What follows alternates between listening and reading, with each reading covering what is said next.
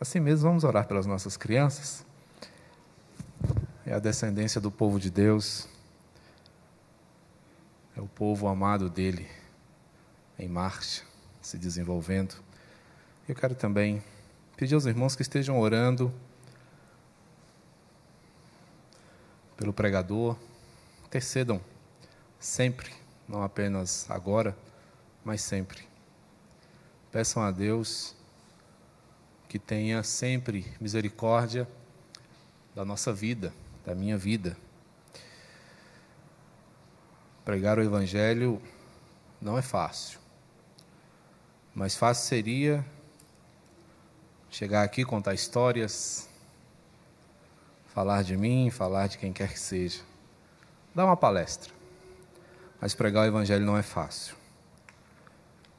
Pastor Pereira costumava dizer para nós: a Bíblia é contra nós. E você dizer o que a Bíblia diz contra a sua igreja não é fácil, mas é preciso. É o que um pregador tem que fazer. Então, peço que os irmãos estejam orando. Vamos orar. Bendito Senhor e Salvador, nós te agradecemos por tua misericórdia que é sempre viva e eficaz e derramada sobre as nossas vidas, nos traz, ó Deus, não apenas felicidade, mas significado ao nosso viver. Portanto, meu Deus, nós pedimos ao Senhor nesta hora que abençoe-nos enquanto povo do Senhor. Pedimos, ó Deus, a Ti pelas nossas crianças, pela descendência do Teu povo, que, abençoado pelo Senhor, vai deixando o seu legado que o Senhor, meu Deus, se agrade em fazer dos nossos filhos a nossa herança para esse mundo. Nós queremos, ó Deus, que eles sejam missionários nesse mundo missionários do amor, missionários do testemunho, missionários da fé, missionários em todo o tempo. Abençoa-nos, ó Deus, enquanto te buscamos, para que em nossas vidas haja amplo significado e a plena certeza de que fomos chamados para promover a glória do teu santo nome. Amém. Que Deus abençoe-nos, irmãos, em nome e por amor dele mesmo. Vamos abrir Eclesiastes.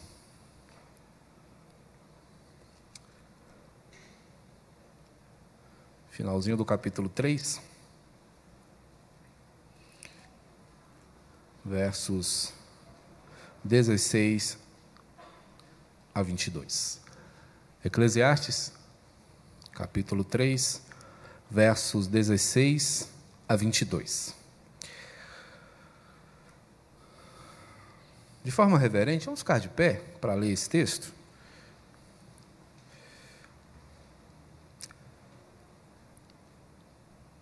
E a reverência é a palavra e não ao pregador. E o texto diz assim: Vi ainda debaixo do sol que no lugar do juízo reinava a maldade e no lugar da justiça maldade ainda. Então disse comigo: Deus julgará o justo e o perverso, pois o tempo para todo propósito e para toda obra.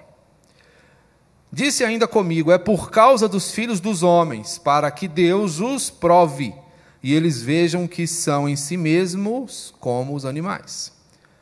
Porque o que sucede aos filhos dos homens sucede aos animais. O mesmo lhe sucede. Como morre um, assim morre o outro. Todos têm o mesmo fôlego de vida e nenhuma vantagem tem para o homem sobre os animais, porque tudo é vaidade. Todos vão para o mesmo lugar, todos procedem do pó e ao pó tornarão. Quem sabe se o fôlego de vida dos filhos dos homens se dirige para cima e dos animais para baixo, para a terra? Pelo que vi, não haver coisa melhor do que alegrar-se o homem nas suas obras, porque essa é a sua recompensa. Quem o fará voltar para ver o que será depois dele? Podem se assentar. Que Deus nos abençoe. Como já oramos, quero contar uma história para vocês. Um homem estava internado, seu estado não era bom, e o médico então foi lá lhe dar uma notícia ruim. E o médico chegou àquele paciente e disse: Olha, meu senhor, eu lamento informá-lo, mas sua vida não vai durar muito. O senhor tem pouco tempo de vida. Infelizmente, não há nada mais que nós possamos fazer, já tentamos de tudo, de forma que esgotamos os nossos recursos, não tem mais tratamento possível para o Senhor. O homem, ao ouvir essa notícia, disse: Meu Deus, mas eu ainda nem fiz as coisas que eu sempre quis fazer na vida. Não visitei o Taj Mahal, não fui às pirâmides, tanta grana para poder fazer festas e nada. Que notícia terrível. Doutor, por favor, me diga quanto tempo eu tenho? Quanto tempo de vida, doutor? E o médico disse: dez. Dez o quê? Dez anos? Dez meses? E o médico, olhando para o relógio, começou a dizer: dez, nove, oito, sete, seis. A vida dele já estava se esvaindo. E, embora engraçada, essa é uma história triste, porque ela reflete, meus irmãos, aqui de forma cômica não é? e figurada, como a nossa vida é breve. Por mais que vivêssemos, sempre gostaríamos de caminhar um pouco mais. Por mais que nós tivéssemos tempo, sempre haveria ainda o que fazer. O Eclesiastes tem nos chamado, tem nos convidado a olhar em algumas direções. A seu convite, nós já temos olhado para cima e percebido que o comando de todas as coisas pertence ao Senhor. É Ele quem dirige, é Ele quem determina o curso da nossa vida. Fizemos uma viagem introspecta e, olhando para dentro de nós, percebemos que dentro de nós está presente a eternidade. cujo fato de estar em nós provoca em nós um apetite absurdo para coisas que nós não podemos satisfazer, não materialmente. A presença dessa eternidade em nosso coração nos diz que nada que seja possível encontrar nessa terra nos satisfará plenamente. E hoje o seu convite é para que nós olhemos para frente, para enxergarmos a grande e terrível certeza que nos espera, mais dia menos dia, que é o encerramento da nossa vida, que é a morte. O Eclesiastes está indignado, o pregador está confuso, ele está intrigado com algumas coisas. E a coleção de frustrações que ele contempla debaixo do sol, sob a insolação dos dias materiais, ele percebe que há ainda muita maldade, maldade que se acumula sobre maldade, maldade que se junta cada vez mais, fazendo da vida uma grande dificuldade. No lugar do juízo reinava a maldade. Ele percebe que o mundo está virado, que o mundo está de cabeça para baixo.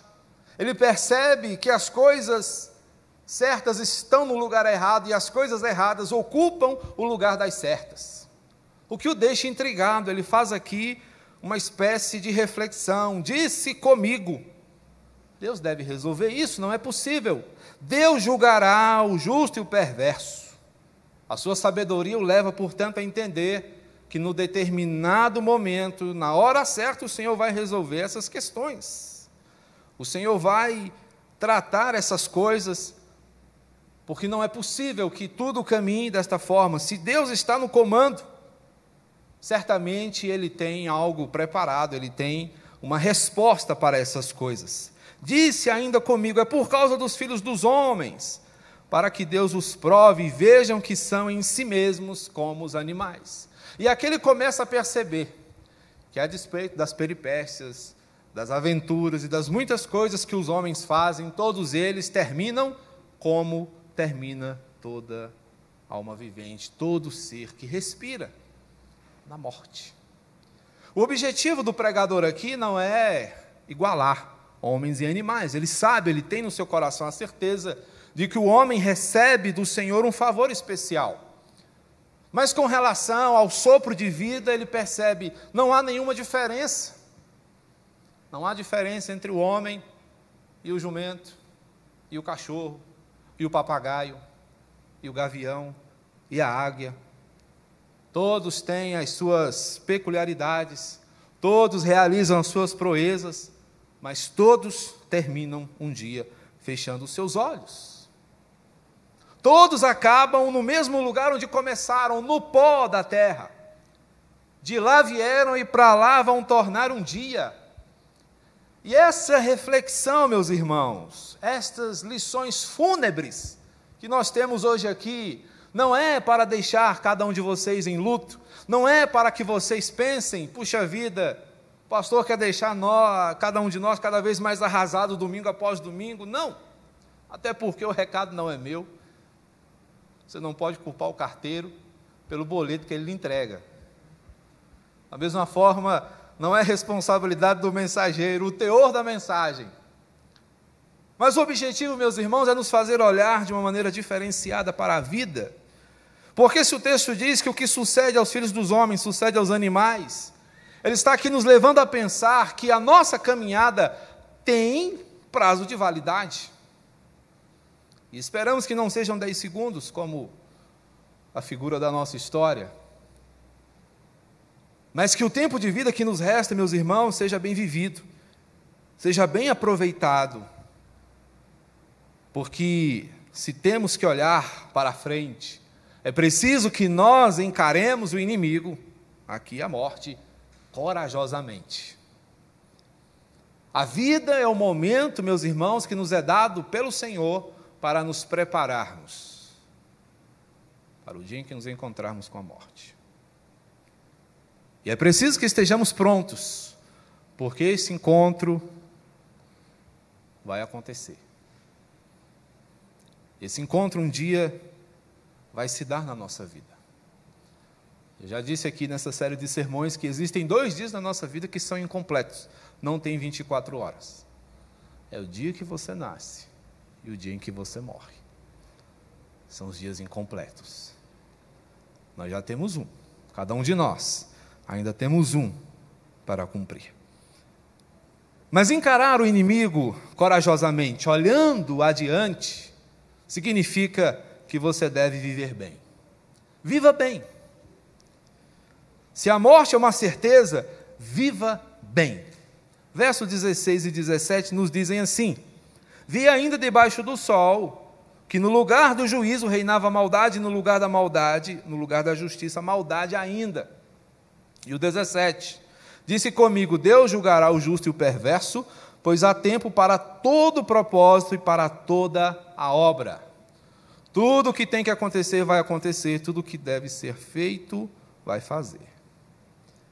Irmãos, a queda nos deixou no meio de um monte de entulhos.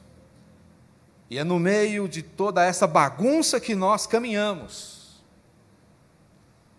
Não obstante haja beleza, haja suavidade, exista arte no mundo, o mundo está uma bagunça. Ele não chega nem perto do mundo que o Senhor criou inicialmente. Ele está desfigurado, de modo que nós caminhamos em meio a entulhos. E os entulhos deixados pela queda são as consequências, os resultados do nosso pecado. Caminhamos em meio a uma poeira contaminante, onde a injustiça e a parcialidade caminham juntas. Na verdade, aqui, no que nós vemos e temos visto, em várias áreas, é que a despeito dos horrores, a despeito dos desmandos, a justiça tem um pé quebrado. Ela não age de acordo. Mas Salomão aqui chama-nos a atenção para um fato de que o juiz, o verdadeiro juiz, está atento, ele está de olho e ele está agindo. Em meio a essa frustração que ele contempla debaixo do sol, consola o seu coração saber que Deus não dorme. Consola o seu coração saber que Deus tem o tempo certo para resolver e colocar todas as coisas no lugar. Mas o que cabe a nós, meus irmãos, é viver bem. E viver bem não é apenas curtir, não é apenas se divertir, viver bem é encontrar o propósito, é encontrar o sentido, a significação para o nosso existir. Portanto, viva apesar de você, apesar dos pecados, apesar das dificuldades, apesar das inclinações difíceis que nós possuímos, apesar das tentações nos acossarem todos os dias, viva. Viva para a glória de Deus. Apesar de você, apesar de mim, apesar de nós. Se a morte é uma certeza, viva bem, mas viva agora. Se a morte é uma certeza, o momento de viver, meus irmãos, é hoje. Verso 18: Disse ainda comigo: é por causa dos filhos dos homens, para que Deus os prove e eles vejam que são em si mesmos como os animais.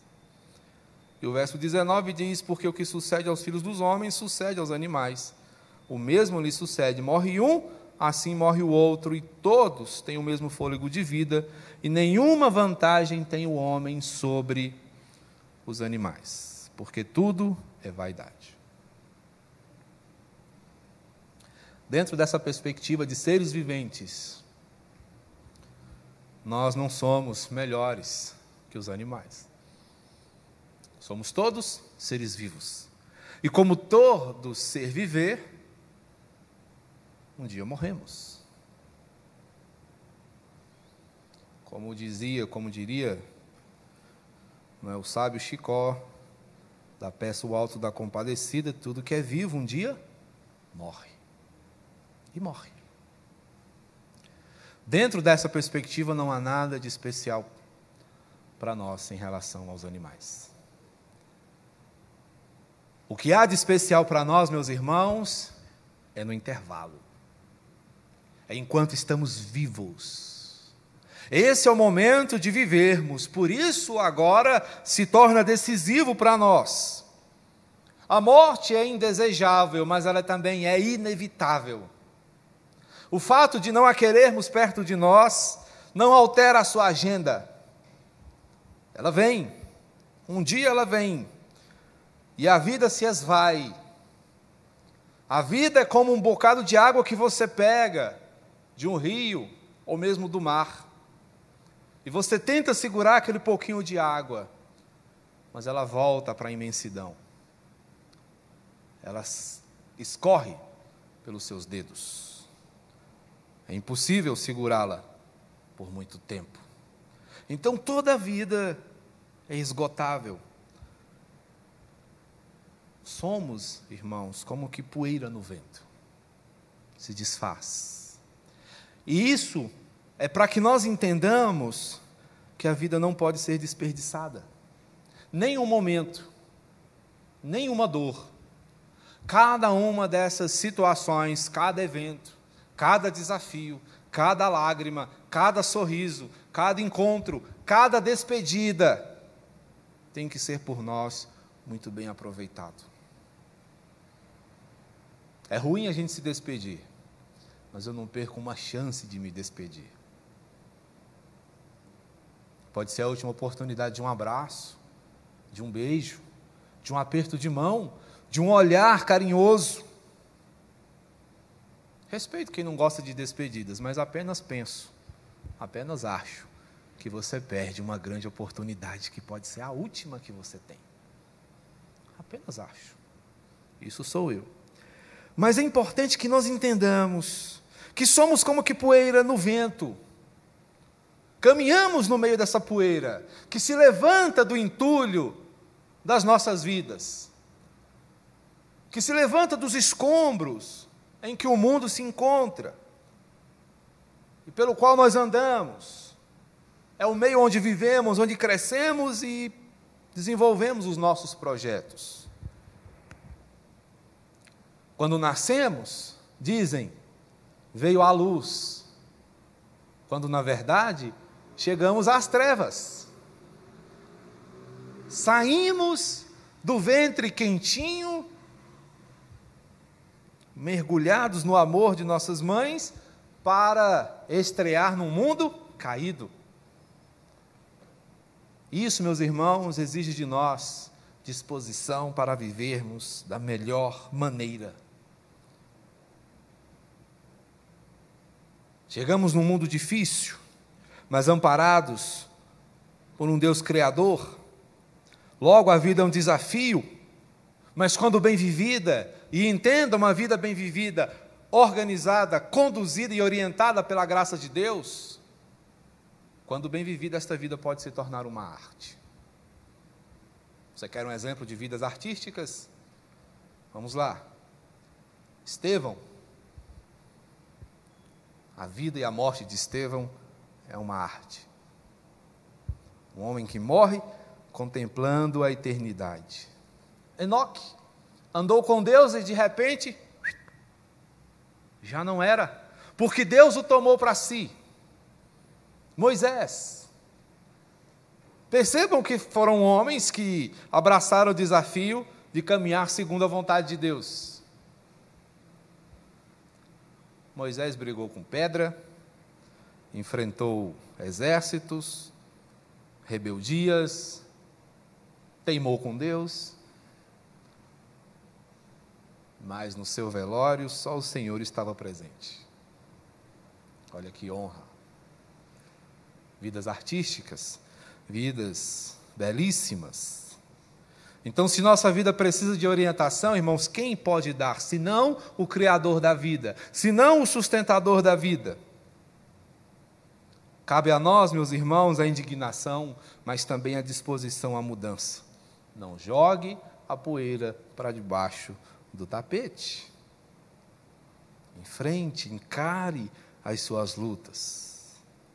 Não temos vantagem. Nosso tempo é pouco. Não faça besteira com o tempo que Deus te deu. Morra, mas morra de tanto viver. Viva como se não houvesse amanhã. Ame. Trabalhe lute pelas coisas certas, defenda valores, ao invés de coisas valiosas.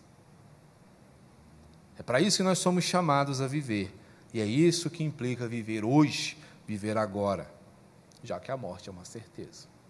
E se a morte é uma certeza e devemos viver bem, viver agora, é importante que também vivamos sempre. Verso 20. Todos vão para o mesmo lugar, todos procedem do pó e ao pó tornarão. Quem sabe se o fôlego de vida dos animais, dos filhos dos homens, se dirige para cima e o dos animais para baixo, para a terra? Pelo que vi, não haver coisa melhor do que alegrar-se o homem nas suas obras, porque esta é a sua recompensa. Quem o fará voltar para ver o que será depois dele? Interessante, né? A gente morre e a gente nem sabe se chorarão por nós ou não. Né? Passou. E com isso não diminuo a importância daqueles que nos deixaram, que estão nos deixando, que vão nos deixar no futuro, ou que talvez sejam deixados por nós, né? Mas estas lições fúnebres mostram-nos uma coisa: se a vida é desigual, a morte é igualitária. Vivemos uma vida diferente, cada um tem a sua. Mas há uma coisa que a morte faz por cada um de nós. Meu pai tinha uma maneira muito legal de conversar, ainda resquícios da sua cultura nordestina, que sempre que ele se referia a alguém que havia partido, tinha um adjetivo antes: finado finado fulano. Quando ele falava do meu avô, o pai dele, ele dizia, finado meu pai. E um dia eu perguntei para ele, pai, o que é finado? Ele disse, é quem morreu, filho. Ele, o finado. E aí eu sempre curioso pelas palavras, fui entender que era alguém que tinha chegado ao fim da sua vida. Finado, finalizado. A morte coloca todo mundo dentro dessa categoria. Finado. E se é assim, é importante que nós sejamos marcados pela vida. Sair da poeira para respirar o ar puro do Espírito Santo do Senhor. Porque se a vida passa, meus irmãos, nós podemos entender algo muito gracioso aqui que eu queria deixar para o seu coração, que é a certeza de que Deus está arrumando a nossa bagunça. Se o mundo está entulhado e mergulhado em escombros, é o Senhor quem reconstrói todas as coisas. Há uma promessa na Sua palavra, que Ele fará novas todas as coisas, que Ele reconstruirá tudo, que haverão novos céus e nova terra, onde habitam justiça. A angústia do pregador vai acabar porque ele não vai ver mais injustiça no lugar da justiça, ele não vai ver mais parcialidade no lugar da maldade, ele vai ver justiça andando livre, cumprindo o seu propósito. E quando nós percebemos que o Senhor está consertando as coisas, por mais que tudo pareça revirado, o Senhor tem o controle e Ele está organizando tudo, nós aprendemos e o momento de aprender é agora, enquanto estamos vivos. Não espere a contagem regressiva das suas forças. Não espere que acabe-se os seus recursos. Não espere que se extingua a sua respiração. Viva, mesmo enquanto você morre um pouquinho a cada dia. Viva. Viva para o Senhor. Viva para nunca mais morrer. Porque quem nasce de novo, morre só uma vez. Mas quem não nasceu de novo, morre duas vezes. Que seja, meus irmãos, a nossa realidade essa primeira, de morrermos só uma vez, para vivermos para sempre na eternidade com Cristo Jesus. É Ele que tem dessa vida. É Ele que nos dá essa condição. É Ele que nos sustenta invariavelmente. Você crê nisso, meu amado? Esse amém não é de quem crê. Você crê nisso? Ah. Vivam, queridos, para a glória de Deus, para honrar o nome do Senhor.